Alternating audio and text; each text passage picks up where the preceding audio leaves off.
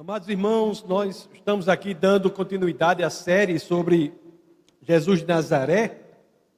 Nós pregamos sobre encarnação, né? nascimento, morte, e hoje iremos nos debruçar sobre a ressurreição de Cristo. E no dia 31 de dezembro, no culto da virada, às 22 horas, nós iremos pregar sobre a ascensão de Jesus de Nazaré. Então, haverá o culto, né, dia 31 de dezembro, sábado. Ao final terá uma ceia aqui. Quem, quem, todos estão convidados. Converse aqui com a pastora Camila ou demais pastoras aí, pastores, para que possamos fazer parte desse importante momento. Então vamos falar sobre a ressurreição de Cristo, ressurreição de Jesus de Nazaré. Vamos nos reportar para que falemos sobre a ressurreição, aquele dia em que ele morreu. Já disse no culto passado que foi um dia único, singular, o dia da morte do Deus que criou os céus e a terra. Nunca a história havia registrado algo igual e nunca mais viria a registrar este dia. Jesus de Nazaré, ninguém menos que o Deus encarnado. Ele havia sido torturado, humilhado, assassinado, e colocado em uma tumba. O Deus encarnado, Deus criador dos céus e da terra, o Deus que cria tudo a partir do nada, não só havia sido torturado e humilhado, mas assassinado e colocado sobre a pedra fria de um túmulo. É. Como poderia isso ter acontecido? Como poderia isso ter acontecido? Deus que cria tudo a partir do nada, morto, colocado sobre a pedra fria de um túmulo. Sejamos honestos.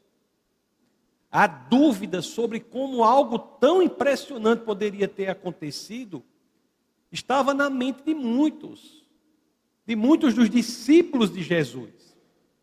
Essa dúvida decorrente de algo tão impressionante carcomia o coração e a mente daqueles que haviam seguido Jesus de Nazaré. Como assim? O Filho de Deus está morto. Como pode ter acontecido isso? E naquele dia, no dia da morte do Deus encarnado, essas dúvidas passaram pela mente de muitos. O sol, então, havia de se pôr, a noite se passava. Ele havia morrido numa sexta e o dia que se pronunciava era um sábado. E lá vinha o novo sol novamente prenunciando o novo dia, e esse novo dia era o Shabat. Dia importantíssimo para o judeu.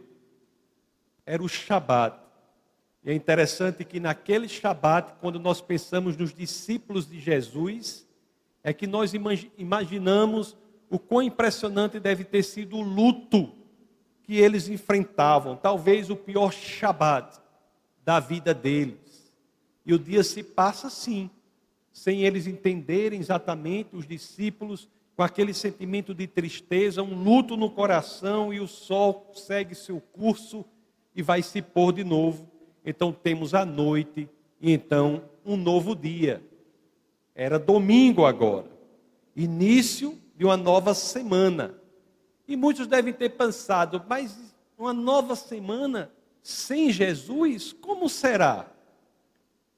Os discípulos devem ter imaginado tudo o que eu fiz, não é? Tudo o que eu vivi com o nosso Senhor Jesus de Nazaré, tudo o que eu vivi com Ele, e agora como vai ser sem Ele? Será que tudo voltaria a ser como antes da vinda dele? Essas dúvidas devem ter passado pelos discípulos pela mente dos discípulos. Como será agora? Será que tudo voltaria a ser aquela rotina sem sentido de sempre? Será que tudo passaria a ser essa sucessividade dos segundos que parece não levar a lugar nenhum? Será? E neste ambiente de desolação completa, há um fato que as, que as Escrituras registram um fato registrado pelas Escrituras que surpreende. é que, mesmo sem respostas, e talvez ouso dizer, até sem esperança, algumas mulheres resolvem não ficar apenas se lamentando. Esse é um fato impressionante. Diante de tudo isso, há um grupo de mulheres que resolvem fazer algo. Resolvem fazer algo. Isso é incrível. E para que nós possamos entender isso com mais detalhes, é que eu peço a vocês que, claro, assim querendo, abra as escrituras no Evangelho de São Lucas. Leiamos o primeiro verso do capítulo 24. Lucas 24, 1 é o primeiro verso do texto base do nosso bate-papo de hoje. Entramos aqui no último capítulo né, do Evangelho segundo Lucas. O último capítulo. Vamos ler, portanto, Lucas 24, 1. Assim dizem as Escrituras. No primeiro dia da semana, de manhã bem cedo, as mulheres levaram ao sepulcro as especiarias aromáticas que haviam preparado. Amados irmãos, obrigado, irmão. Amados irmãos, quando nós pensamos sobre isso, é que de fato nós entendemos isso é que é atitude. As mulheres levaram ali ervas aromáticas, a um lugar e talvez nem sabiam se encontrariam o corpo, mas foram lá ao encontro de Jesus. Quem eram essas mulheres? Bom, a título de conhecimento, né, é importante que saibamos que o Evangelho de Marcos, segundo Marcos, no capítulo 16, no verso 1, fala sobre essas mulheres. Leiamos Marcos 16, 1. As escrituras dizem assim: Quando terminou o sábado, Maria Madalena, Salomé e Maria, mãe de Tiago, compraram especiarias aromáticas para ungir o corpo de Jesus. Pelo relato que lemos no Evangelho de Lucas, nós vemos que esse grupo de mulheres ainda era maior do que descreve o Evangelho segundo Marcos. Em Lucas, no capítulo 24, no verso 10, as Escrituras dizem assim: As que contaram estas coisas aos apóstolos foram Maria Madalena, Joana e Maria, mãe de Tiago, e as outras que estavam com elas. Ou seja, eram muitas mulheres era o círculo de oração completo. O círculo de oração completo resolveu agir, resolveu não ficar triste, se lamentando. Mulheres, amados irmãos, elas são centrais no ministério. Centrais. É o que lemos nas Escrituras. E ainda tem gente que fala mal, não é? De mulheres no ministério. É impressionante isso. Mas voltemos aqui às Escrituras. Voltemos ao Evangelho segundo Lucas, no capítulo 24. Vamos ler agora o verso 2 até a primeira parte do verso 4. Nós lemos o verso 1, leiamos agora do 2 à primeira parte do 4. Olha o que as escrituras dizem. As mulheres foram lá e olha o que as escrituras dizem. Lucas 24, 2. Encontraram removida a pedra do sepulcro mas quando entraram, não encontraram o corpo do Senhor Jesus. E a primeira parte do verso 4 diz assim, e é sobre essa parte que eu gostaria de me debruçar com mais detalhes, né, agora, com mais pormenorização. Primeira parte do verso 4 diz assim: Ficaram perplexas, sem saber o que fazer. Ficaram perplexas. Perplexas por que ficaram perplexas quando foram ao encontro de Jesus e não encontraram o corpo? De onde vem a perplexidade de não ter encontrado o corpo de Jesus de Nazaré assim? A resposta é simples, amados irmãos. É mesmo que essas mulheres houvessem sido ensinadas como foram que Jesus ressuscitaria ao terceiro dia, e elas foram ensinadas de fato de, pelo, disso, em pelo menos três ocasiões, as Escrituras registram que elas foram ensinadas que Jesus ressuscitaria ao terceiro dia, elas sofreram ali um grande impacto. O impacto daquilo que, mesmo tendo sido ensinadas sobre isso, fez com que causasse nela uma perplexidade. Elas foram ensinadas sobre aquilo, mas quando chegaram, o corpo de Jesus não estavam lá.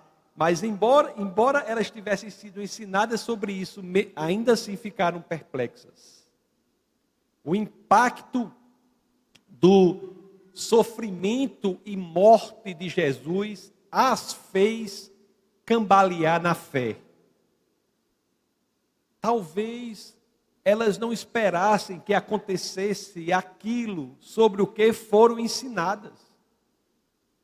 Porque a fé naquilo talvez tivesse sido abalada pelo impacto que tiveram em ver o Deus encarnado sofrendo, sendo torturado e morto. E aqui eu tenho que lhes dizer algo que de fato ocorre. Sim, o sofrimento tem um condão em muitas pessoas de abalar a fé. De abalar a fé. E é interessante que quando aquilo em que cremos ocorre, ficamos, assim como elas, perplexos. Por quê? Porque a nossa crença nos chama a uma realidade sobrenatural. E o sofrimento nos suga para a naturalidade do mundo. E é muito fácil nós nos esquecermos que temos de optar por viver na sobrenaturalidade e não viver nas sugestões da naturalidade do mundo. Nem sempre nós conseguimos viver na sobrenaturalidade. Mas é para isso que nós somos chamados. Vejam que Jesus de Nazaré, ele predisse, já havia dito que ressuscitaria no terceiro dia. E isso não era de conhecimento só das mulheres, não. Era de conhecimento de praticamente todos ali. E eu não falo aqui unicamente dos discípulos, não. Todos sabiam que Jesus de Nazaré havia dito que ressuscitaria o terceiro dia. Quem são todos? Os fariseus, os sacerdotes, o próprio Pilatos sabia disso. Às vezes as pessoas acham que a predição, ou, ou Jesus ter predito, ter previsto a sua própria ressurreição ao terceiro dia, isso depende de uma interpretação. Não, isso era claro, essa mensagem era clara. Só para que não fique dúvida em vocês, abramos no Evangelho de Mateus, no capítulo 27. Vamos ler os versos 62 e 63. Olhe o que é narrado aqui. Mateus 27, 62 a 63. No dia seguinte, isto é, no sábado, os chefes dos sacerdotes e os fariseus, sacerdotes e fariseus, dirigiram-se a Pilatos e disseram: Senhor, lembramos que, enquanto ainda estava vivo, aquele impostor, se referindo a Jesus de Nazaré, disse: Depois de três dias ressuscitarei.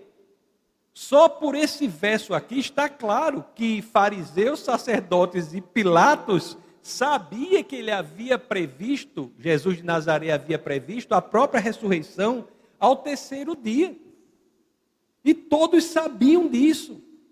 Mas mesmo assim, foi o que aconteceu com aquelas mulheres de atitude.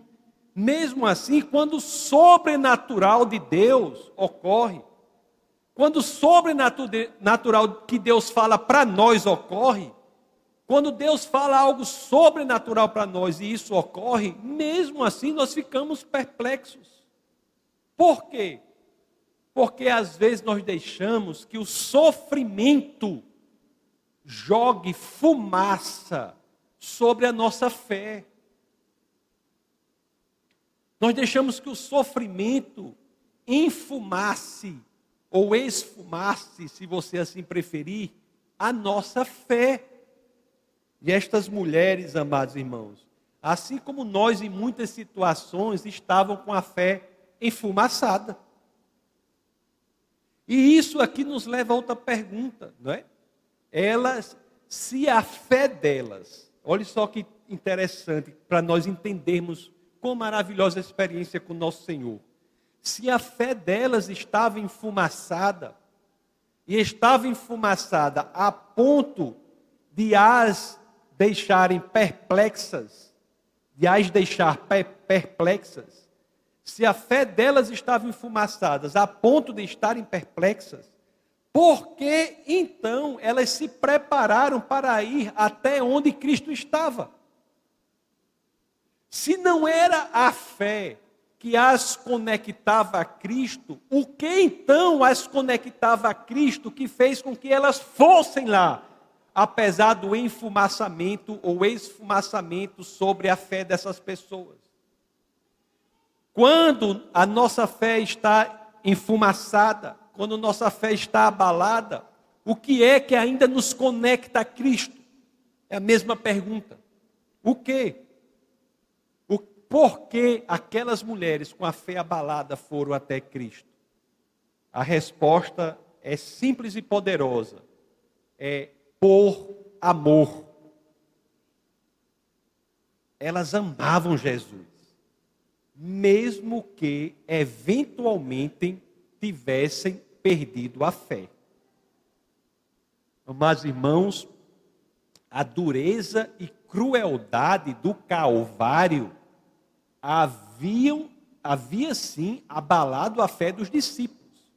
Assim como a dureza e crueldade da nossa vida, as situações por que passamos, as vicissitudes, intempéries, problemas, porque passamos, muitas vezes abalam a nossa fé. Mas muitas vezes as pessoas de fé abalada ainda mantêm amor genuíno por nosso Senhor e Salvador Jesus Cristo. Amados irmãos, a dureza praticamente impensável que nós não conseguimos nem narrar, a dureza inenarrável que nós não podemos dizer indizível do Calvário, pode ter abalado a fé das mulheres, mas não abalou o amor delas por Cristo Jesus. É por isso, e não por outra razão, meus queridos irmãos, que o apóstolo Paulo, numa das passagens mais conhecidas de sua obra, né, das cartas que ele escreveu, que fala sobre o amor, que é a primeira epístola aos Coríntios, no capítulo 13. No capítulo 13, verso 13, coloque aí, 1 aos Coríntios 13, 13. Não é por outra razão que o apóstolo Paulo diz assim, ó. Assim permanecem agora esses três: a fé, a esperança e o amor. O maior deles, porém, é o amor. O amor por Cristo é algo muito poderoso. É algo que continua mesmo quando muitos perdem a fé. Conforme eu disse, aquelas mulheres ficaram abaladas na fé pela tragédia que ocorreu no Calvário. Ficaram abaladas. Assim como muitos hoje perdem a fé quando passam por grandes tragédias. E sim, tragédias acometem as pessoas. E muitos perdem a fé, mas mesmo assim mantêm o amor. Tive até, quando eu estava uma vez até em Fortaleza, eu estava num restaurante com um amigo e o, o garçom, né? A gente falando lá de Bíblia, não sei o que, aí o garçom chegou, vocês são pastores? É, somos. Aí o, o, o garçom chegou e disse assim: Ah, eu era cristão, mas abandonei a igreja, me desviei, por isso, por isso. Aí eu fiz uma pergunta que eu sempre faço, já deve, você já deve ter ouvido eu fazer em algumas situações. Aí eu perguntei: Ah, então Jesus deve ter feito coisas horríveis com você, não foi? Para você abandonar. Jesus fez muito mal a você, não foi? E ele automaticamente disse: Não, Jesus não. Fui eu.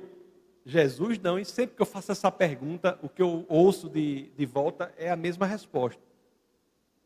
Porque eu vejo que são pessoas que perderam a fé, mas que ainda há amor por Jesus Cristo no coração delas.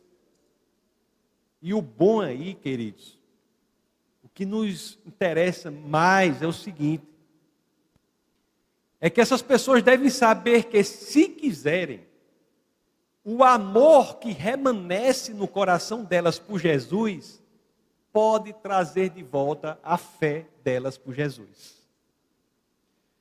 No verso, no, na, é, é isso que nos garante Provérbios, no capítulo 8, no verso 17. Tão simples e tão poderoso. Olha o que as Escrituras dizem: Amo os que me amam e quem me procura me encontra. O amor traz de volta a fé. Mesmo nas igrejas, nas igrejas cristãs, né, de modo geral, eu tenho que lhes dizer: há muitas pessoas que estão nas igrejas por amor a Cristo, mas sem fé. Se você é uma pessoa nesta situação, Aproveite esta passagem das Escrituras e saiba que, se este é seu caso, você precisa ir adiante e reconstruir a sua fé. Você tem amor por Cristo, reconstrua a sua fé. O amor, meus queridos, por nosso Senhor e Salvador Jesus Cristo, é o alicerce sobre o qual nós temos que construir o edifício da fé. É o amor. É por isso que a fé genuína deve estar fundada no amor. Por amor. Por amor. Aquelas mulheres foram. E diante do que viram, elas ficaram impressionadas, né? Ficaram boquiabertas. Elas sabiam tinham sido abaladas na fé, mas por amor a Cristo foram. Imagina aí, elas chegaram lá, a pedra removida, o túmulo vazio, a perplexidade tomou conta delas, mas interessante que Deus não as deixaria assim. Porque Deus é realmente alto nível demais. Não as deixaria assim. Veja que o amor dela e o, delas e o coração aberto para reconstruir a fé faz com que Deus haja. Vamos ver o que, como é que Deus resolve esse problema. Vamos ler agora Lucas 24, 4. Vamos ler o verso completo. O que é que Deus faz diante da perplexidade delas? As escrituras dizem assim: ficaram perplexas sem saber o que fazer. De repente, dois homens com roupas que brilhavam como a luz do sol colocaram-se ao lado delas. Oh glória, irmãos! Se você tem amor pelo Senhor e quer reconstruir a fé pelo Senhor, prepare-se para as maravilhas que Ele pode fazer em sua vida homens com roupas que brilhavam, não era igual um candeeiro, candeeiro não, lá de nós não. Era igual à luz do sol.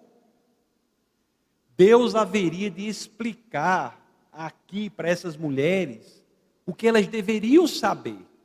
Deus nos explica aquilo que nós queremos. Leiamos agora a segunda parte do verso 4 do capítulo 24 de Lucas, Lucas 24, 4, e vamos ler até o verso 8, para ver a ação de Deus explicando para as mulheres que estavam boquiabertas, perplexas, sem entender nada, mas por amor a Cristo, as dúvidas, de, dúvidas delas são respondidas pelo Senhor. Vejamos como Deus age, como Deus se movimenta para que nós possamos construir a fé sobre o amor, para que tenhamos respostas para as questões, dúvidas, inquietações que temos. Olha o que as Escrituras dizem aqui em Lucas 24, 4 até 8. De repente, dois homens com roupas que brilhavam como a luz do sol colocaram-se ao lado delas.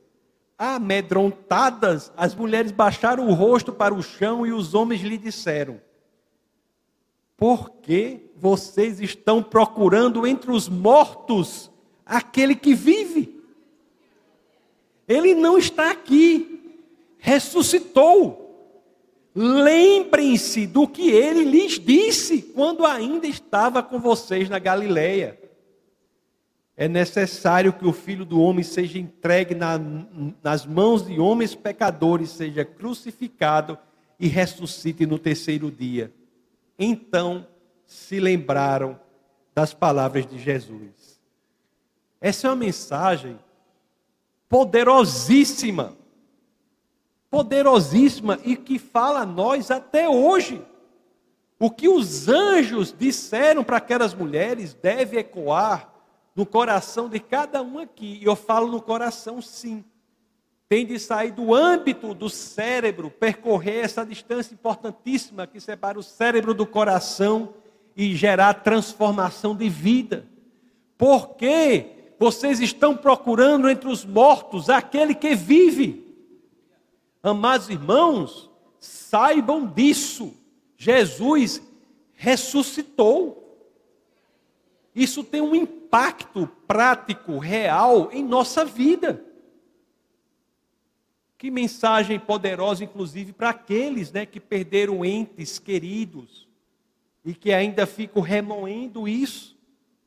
Muitos ainda estão procurando nos cemitérios, entre os mortos, aqueles que vivem em Cristo. E sempre há esperança, amados irmãos. Sempre há esperança. Aqueles que perderam entes queridos, saiba que sempre há esperança.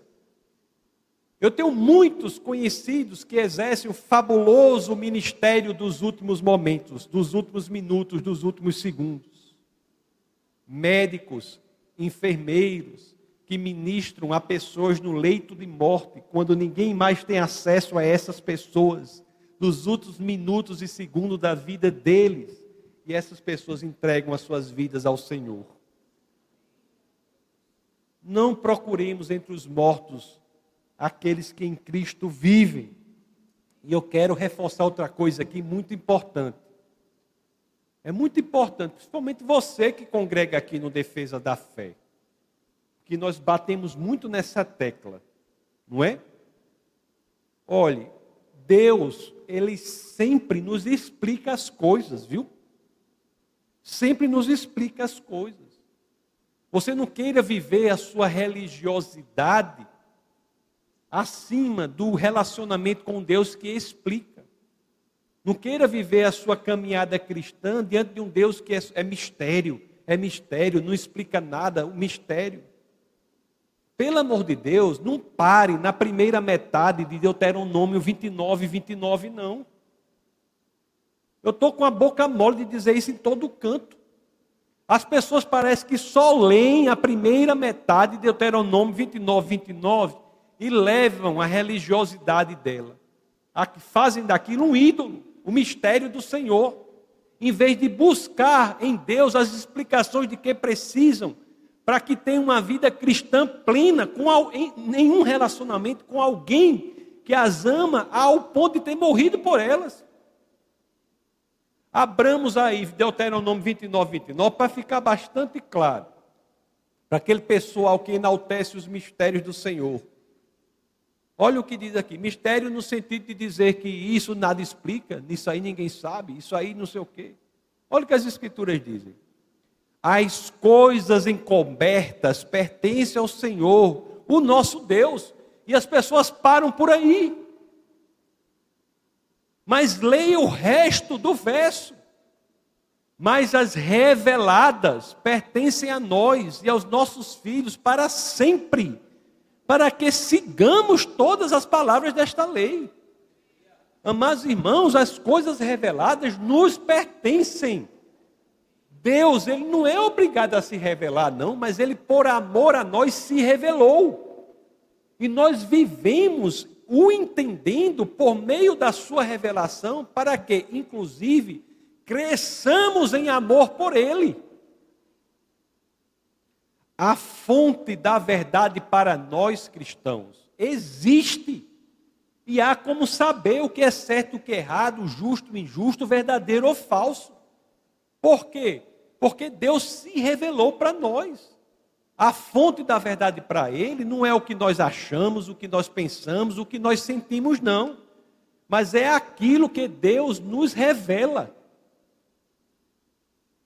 Como teria ficado Maria? Nós vimos isso nessa série. Como teria ficado Maria quando concebeu um filho miraculosamente, se a ela não tivesse sido dada a explicação do que estava ocorrendo? Como teria ficado Maria? Deus, por meio do anjo, explicou a ela e a José como teria ficado Maria se Deus não tivesse explicado a José o que estava ocorrendo? Não tivesse revelado a José o maior mistério? Deus explicou. Os reis magos, como poderiam saber onde estava o Deus menino? Deus revelou por meio da estrela. Revelar aquilo que precisamos, buscar no Senhor as dúvidas que precisamos, este é o padrão de Deus, meus queridos. Este é o padrão do Senhor. E aqui, mais uma vez, Deus agia no padrão que ele sempre age diante daquelas mulheres perplexas, sem entender. Deus revelou explicou para as mulheres para que elas, sobre o amor que elas tinham por Cristo, pudessem reconstruir o edifício da fé. E a explicação daquele evento impressionante que elas já sabiam, mas que haviam se esquecido pelo terror do Calvário, que fez com que a fé delas fosse abalada, essa explicação foi a que fez com que elas reconstruíssem o edifício da fé sobre o amor. Qual foi a explicação? Ele ressuscitou. É isso que tem, ele ressuscitou. Ele não está aqui, ressuscitou. Amados irmãos, nós dizemos muito assim: Jesus vive. Isso é correto? É, é corretíssimo. Mas não é completo. Por quê? É correto, mas se ele, Jesus não apenas vive. Você pode dizer assim: Jesus não apenas vive, mas ressuscitou. A situação do nosso Senhor e o que ele nos propõe é mais do que apenas viver, é ressuscitar. O que isso quer dizer? O nosso Senhor e Salvador, ele não apenas vive, mas ele venceu a morte. Isso é muito importante para nós. É muito importante para nós. Você veja que a ressurreição é também física, né? É do corpo, é completa. Deus é tão bom que a ressurreição de Cristo é um elemento central do cristianismo. E não é uma ressurreição espiritual, é física, investigável. Eu, eu, digo, eu digo sempre que a passagem mais corajosa já escrita em qualquer livro religioso é a primeira aos Coríntios 15 e 14 em que o apóstolo Paulo diz: olhe todo, tudo isso que fazemos aqui, todas as igrejas genuinamente cristãs do mundo, todos os pais da igreja, todos os apóstolos, os discípulos de Cristo, todos os missionários, tudo, tudo isso se sustenta num fundamento histórico investigável, que é colocado na primeira aos Coríntios 15, 14, quando o apóstolo Paulo nos diz assim: se Cristo não ressuscitou, é inútil a nossa pregação, como também é inútil a fé que vocês têm. Que coragem, né? É tão poderoso que é a base da nossa fé. E é graças a isso que sabemos que seremos redimidos por completo. A nossa redenção é por completo. Espírito, alma e corpo. O que é a morte? A morte é a separação do corpo do nosso espírito, espírito alma. A morte é a separação do corpo do espírito. E nós a nós é prometido que venceremos tão completamente a morte que, que haverá a promoção da reunião do nosso espírito com o nosso corpo. Você veja que não seria necessário isso, se você pensar bem. Nós poderíamos viver como espírito. Por que, que temos corpo? Teremos corpos, corpos serão unidos a nós. Por quê? Porque Deus nos mostra que em Cristo nós superamos a morte por completo. Se você definir morte como separação do espírito do corpo, ele vai demonstrar que nós venceremos a morte nele, inclusive com a reunião do espírito e o corpo. Os cristãos que morrem, eles não ficam inconscientes, não, viu? Eles ficam com, morreu imediatamente, é um transporte imediato para a presença de Deus, estão conscientes lá. Mas na volta de Cristo, todos os cristãos teremos um novo corpo adaptado à eternidade. Um corpo adaptado a uma nova realidade, sem mais sofrimento, sem mais dor, sem envelhecimento um novo corpo. E quando isso ocorre, amados irmãos, é que nós temos que ter uma percepção da grandeza dos temas teológicos. A ressurreição de Cristo é também a minha, é a sua, é a nossa ressurreição. Na primeira aos Tessalonicenses, no capítulo 4, no verso 14, nós lemos assim: se cremos que Jesus morreu e ressurgiu, cremos também que Deus trará, mediante Jesus e com ele, aqueles que nele dormiram. E lá no verso 17, primeira aos Tessalonicenses 14, na segunda parte do 17 e o 18, as, as escrituras dizem assim: E assim estaremos com o Senhor para sempre. E o 18 diz assim, ó, é com essa mensagem de vencer a morte, né? Que o 18 diz assim: consolem-se uns aos outros com essas palavras. É o que no Evangelho de João, no capítulo 11, no verso 25, diz: Disse-lhe Jesus: Eu sou a ressurreição e a vida. Aquele que crê em mim, ainda que morra, viverá. A quem e quem vive e crê em mim não morrerá eternamente. E aí pergunta, né? O que serve para a gente aqui também. Você crê nisso? Nós cremos na nossa vida, no dia a dia, nós cremos que nem a morte nos vencerá? Será? A resposta a isso vai determinar se nós precisamos ainda colocar uns tijolinhos no edifício da fé que está construindo sobre o alicerce do amor. Nós cremos efetivamente que nem a morte nos deterá? Cremos ou não? Porque você pode, não precisa responder, mas você pode dizer para você mesmo assim: olhe, eu mesmo não creio mesmo, não. E é legítimo você dizer isso. Mas saiba se você está aqui, esse alicerce existe, que é o amor por Cristo. Reconstrua o edifício da fé. Isso influenciará a forma como você viverá. Você verá as coisas de outra forma. Nós podemos viver com esta realidade sobrenatural, não com a realidade natural.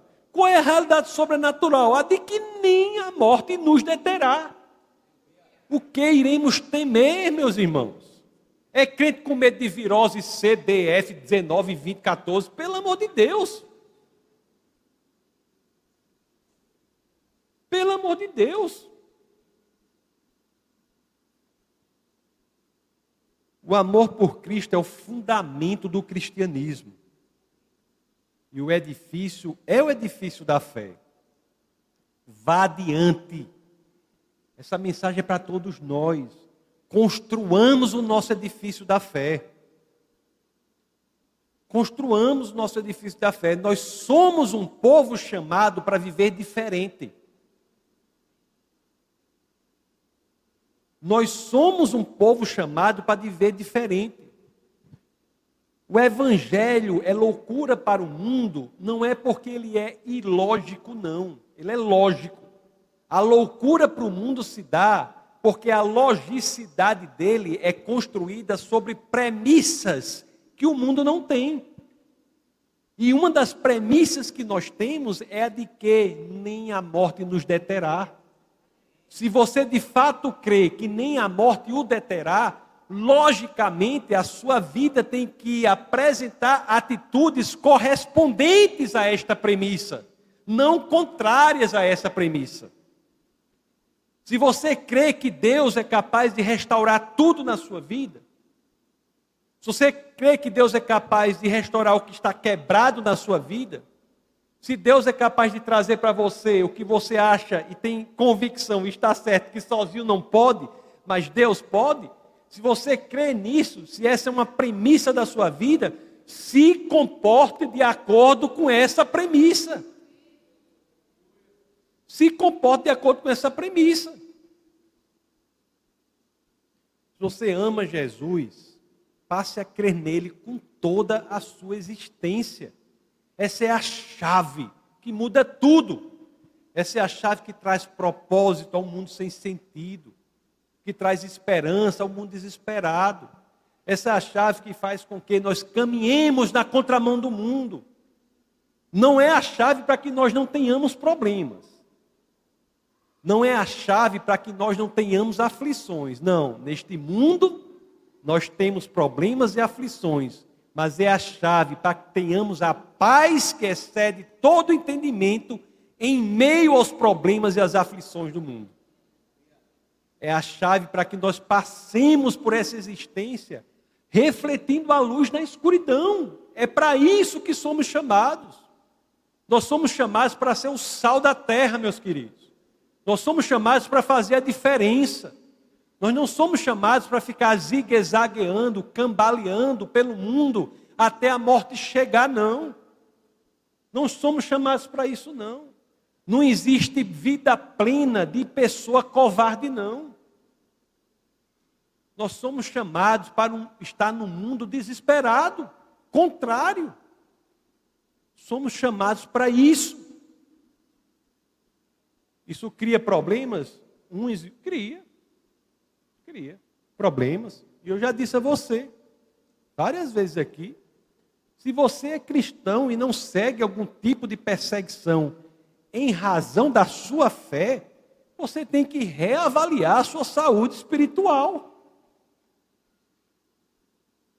Tem de reavaliar a sua saúde espiritual. Nós vivemos na contracultura, na contrária à correnteza mas nós não estamos sós. O Deus Criador dos céus e da terra está conosco. Se você vive com essa promessa, é que eu digo o tempo todo: pode chover canivete, não é? O sangue dá na canela, pode vir problema de saúde A, B, C, D, pode vir o que quiser, pode arrancar os braços, pode, braço é periférico, pode fazer o que quiser. Nós não vivemos para esse mundo, não. O Deus Criador dos céus e da terra faz com que nós, nele, possamos reverter todas as setas do maligno que são atiradas, atiradas contra nós. Então a ressurreição não é por acaso. Ela nos dá a vida eterna. E ela nos mostra que nós não devemos temer nada, nem mesmo a morte.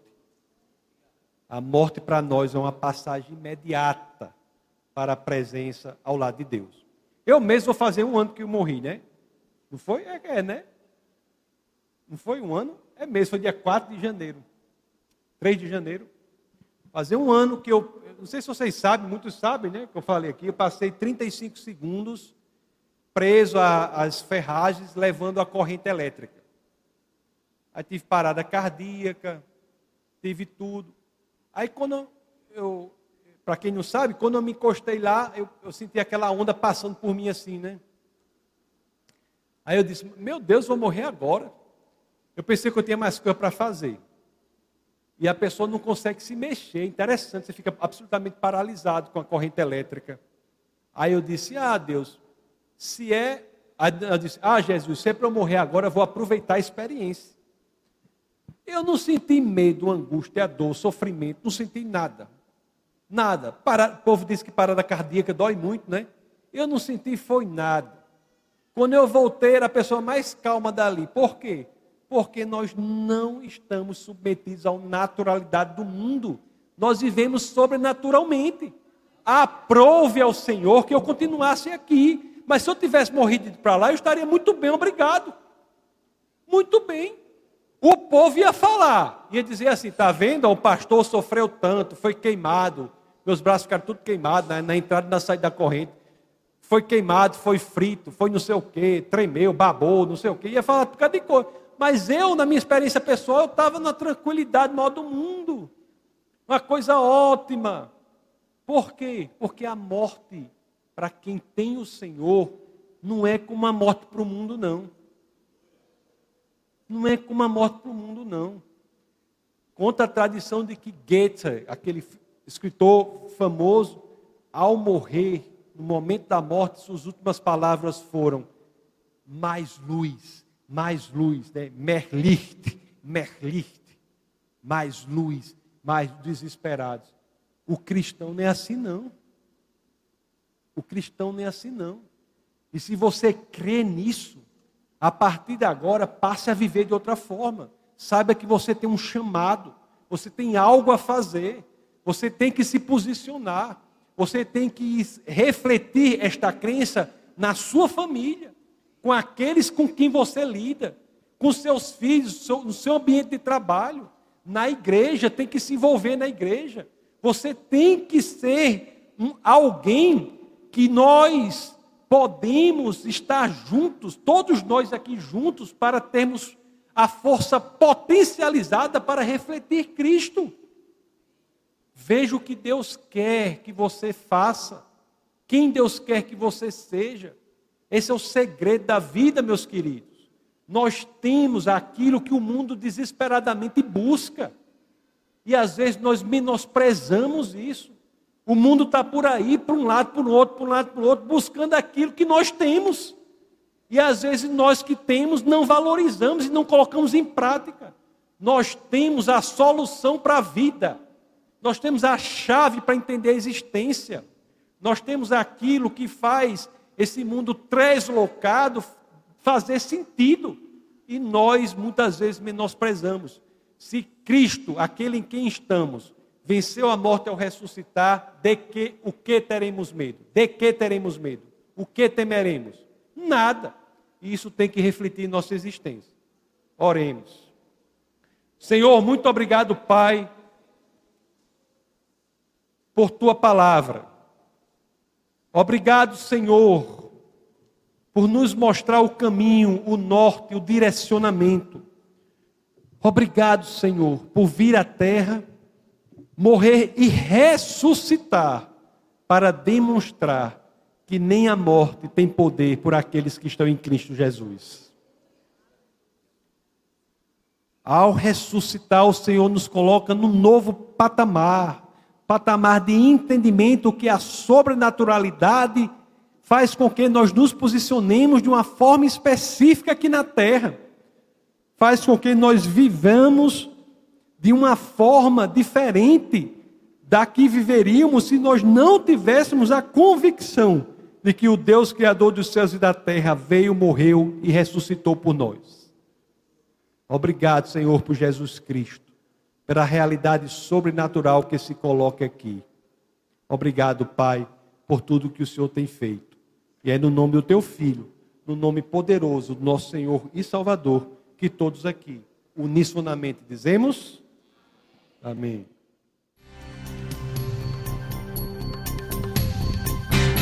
Essa foi uma produção do Ministério Internacional Defesa da Fé, um ministério comprometido em amar as pessoas abraçar a verdade e glorificar a Deus.